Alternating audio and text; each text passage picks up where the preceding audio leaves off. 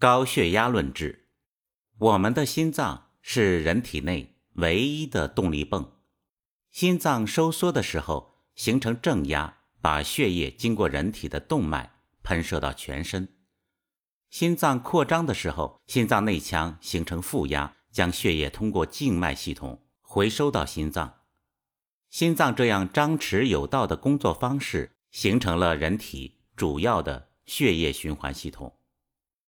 所谓的高血压，是指以体循环、动脉血压增高为主要特征的疾病现象。高血压通常伴有心、脑、肾等器官的功能或器质性损害等临床综合征。高血压是现代社会最常见的慢性病，也是心脑血管病最主要的危险因素。现代医学认为不能根治，只能通过。服用降压药来进行控制。那么，中医是如何来看待高血压的呢？简单来说，就是动脉血管拥堵和血管丧失弹性的问题。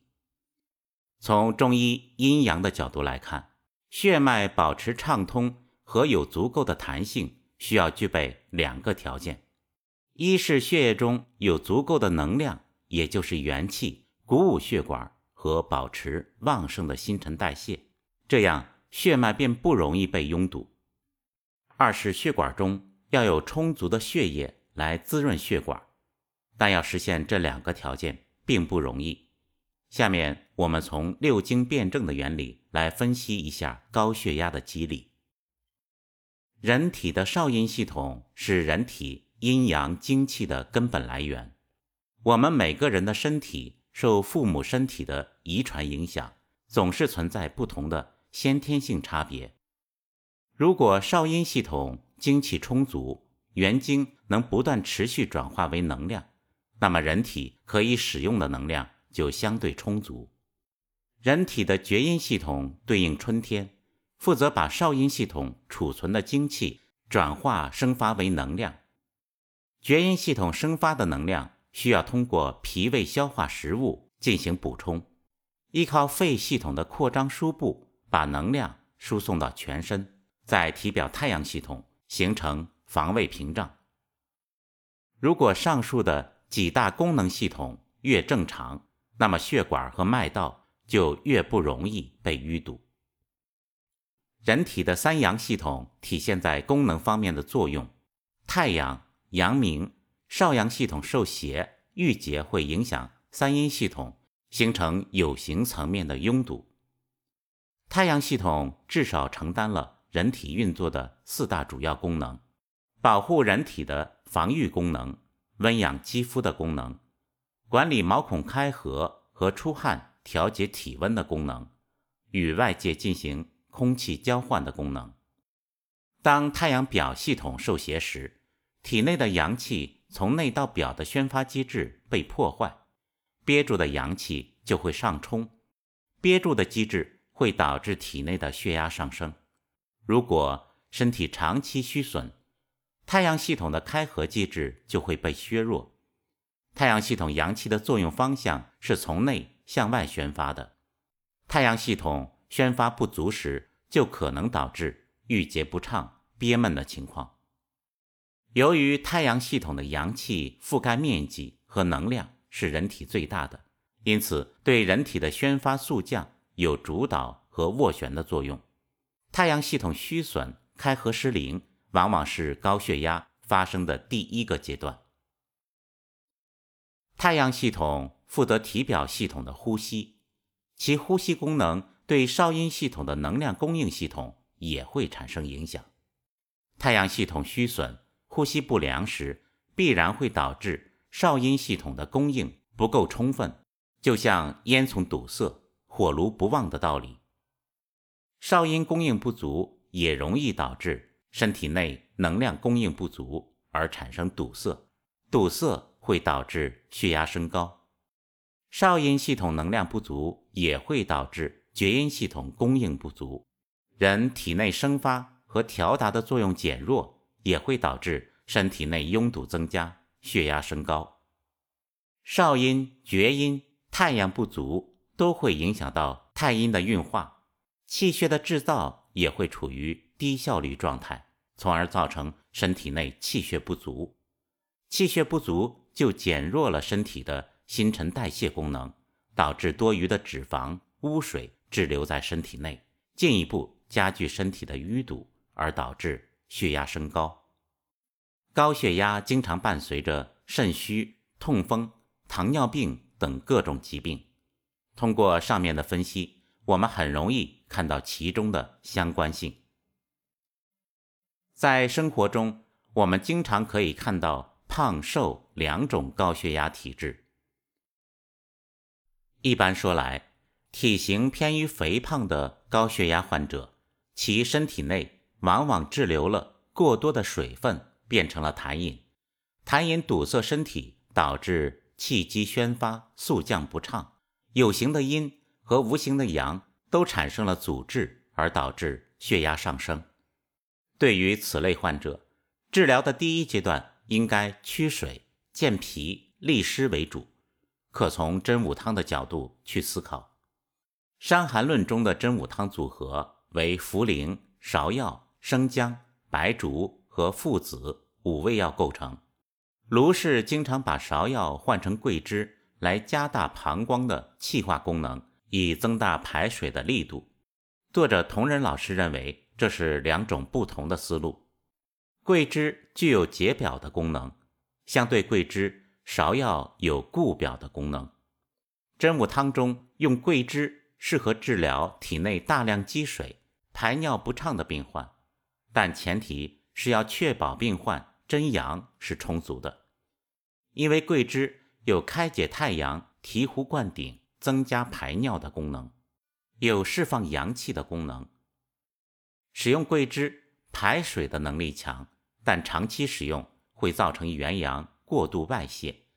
使用芍药排水的作用不如桂枝，但芍药可以固表，而且芍药有收缩经脉的作用，通过收缩经脉可以将多余的水挤出来。相对桂枝。芍药通过收缩有固持表系统的作用，人体在过分发汗、损失阳气后，用芍药来固表并恢复静脉的弹性，相对较安全。但芍药的副作用会导致人体太阳系统的宣通能力受到抑制，在实际中应根据实际情况灵活掌握。驱水的同时，要兼顾病人的精气是否充足。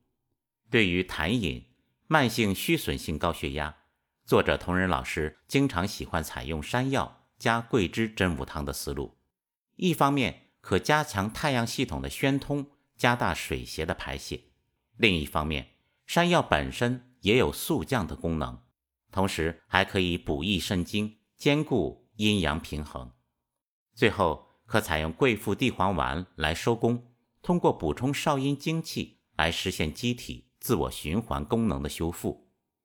由于高血压是一个慢性体质性的疾病，在治疗中一定要考虑加入补充精气的药，不能简单的只从调节气化角度去考虑，也可以从瓜蒌瞿麦丸的角度去思考。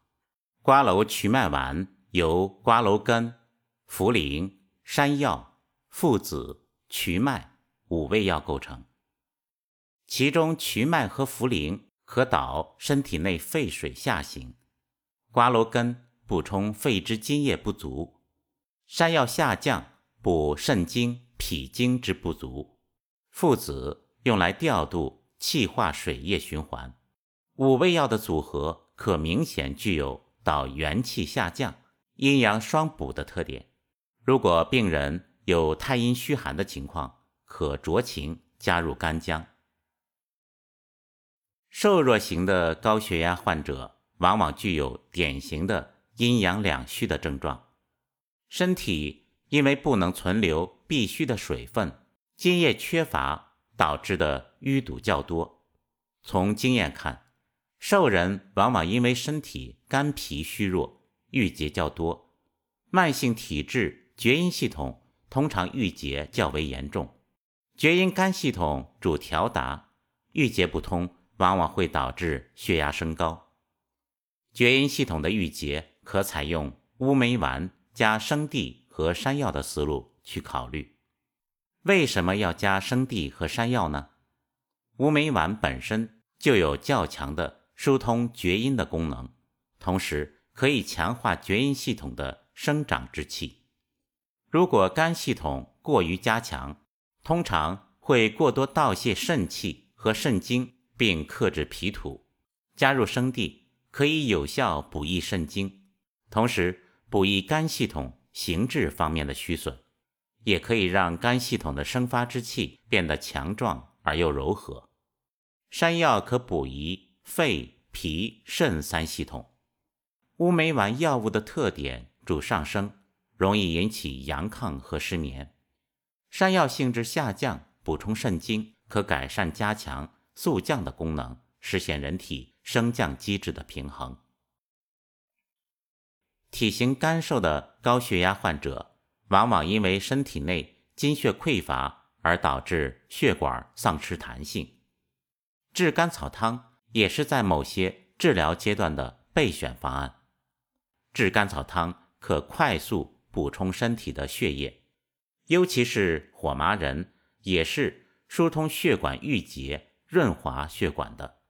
从《伤寒论》原文中可以看到，炙甘草汤可有效改善心脏功能，使用得当能有效改善血管弹性和心脏供血。使用炙甘草汤需要注意的是，该方过于滋腻，不容易吸收，应加入附子、干姜。等加强气化、助阳的药物。由于高血压是一个需要长期调理的疾病，应根据病人情况，在不同的阶段采取不同的方案，切不可拘泥于一方一法。可采用汤药和丸药相结合的思路，并在生活上能做到按照自然规律办事。最后，可用肾气丸收工，补充少阴。使得能量供应充足，让人体自行实现其生生化化的运动和修复功能。